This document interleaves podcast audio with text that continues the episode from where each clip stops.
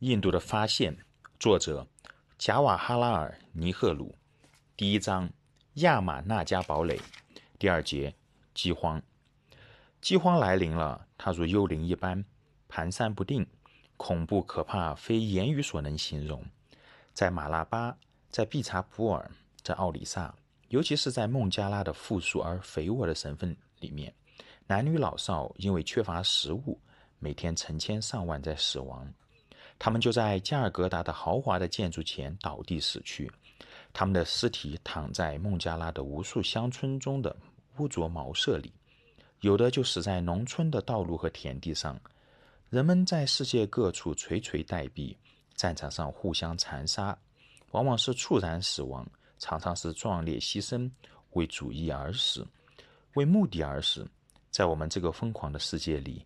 死亡仿佛是坚定冷酷而不可避免的事，是我们所不能塑造或不能控制的生命的骤然终结。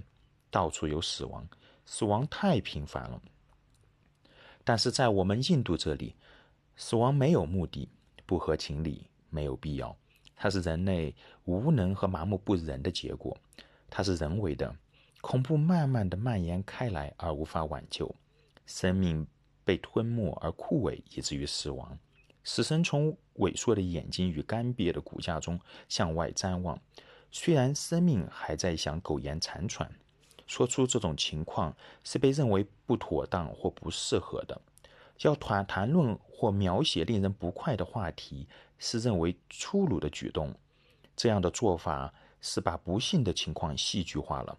虚伪的报道由那些在英、印度或英国的负责当局发布出来了，但是尸体却不能够视而不见，他们是明摆着的事实。正当地狱的火焰在毁灭孟加拉与其他地方的人民的时候，高级当局先对我们说：由于暂时的繁荣，印度许多地方的农民的粮食简直多得吃不了。后来又据说这毛病是归咎于省自治的关系，而在印度的英国政府或在伦敦的印度事务部，因为都是些居守宪法的人们，不能干涉省里的事务。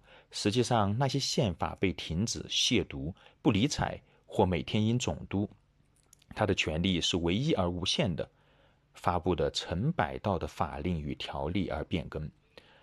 而宪法毕竟只是意味着单独一个人的不受控制的独裁统治，他在印度不对任何人负责，而且拥有较世界任何地方任何独裁者更大的权利。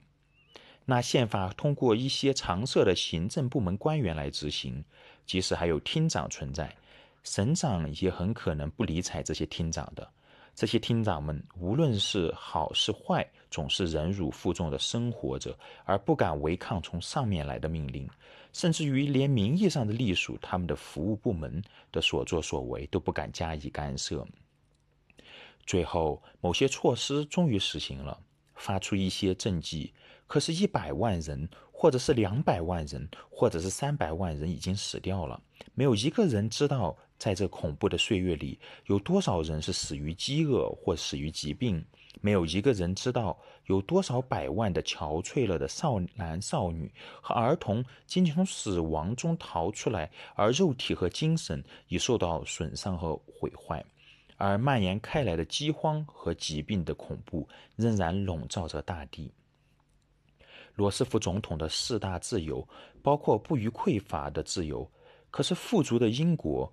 与更富足的美国却很少注意到使印度死去几百万人的那种肉体的饥饿，正如他们也很少注意到精神上的燃烧者的饥饿。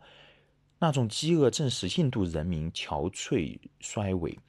据说，挽救印度是用不着金钱的。而由于暂时的需要，载运食粮的船只也不够用。可是，尽管政府的阻挠和意欲将孟加拉那幕惊心动魄的悲剧缩小到最低的时候，但在英国和美国，还有其他各处，敏感而热肠的男女都来援助我们了。尤其是中国政府和爱尔兰自由邦，虽然自己的复原不足，又有很多本身的困难，还是给予了慷慨的援助。由于他们曾有过饥饿与贫穷的痛苦经验，因此体会得到印度的肉体与精神困苦之所在。印度有一种久远的记忆力，但是任何其他的事情，不管记得也罢，忘记也罢，他永不会忘怀这些仁慈而友好的行动。这里是今天的朗读，欢迎各位关注分享，感谢大家。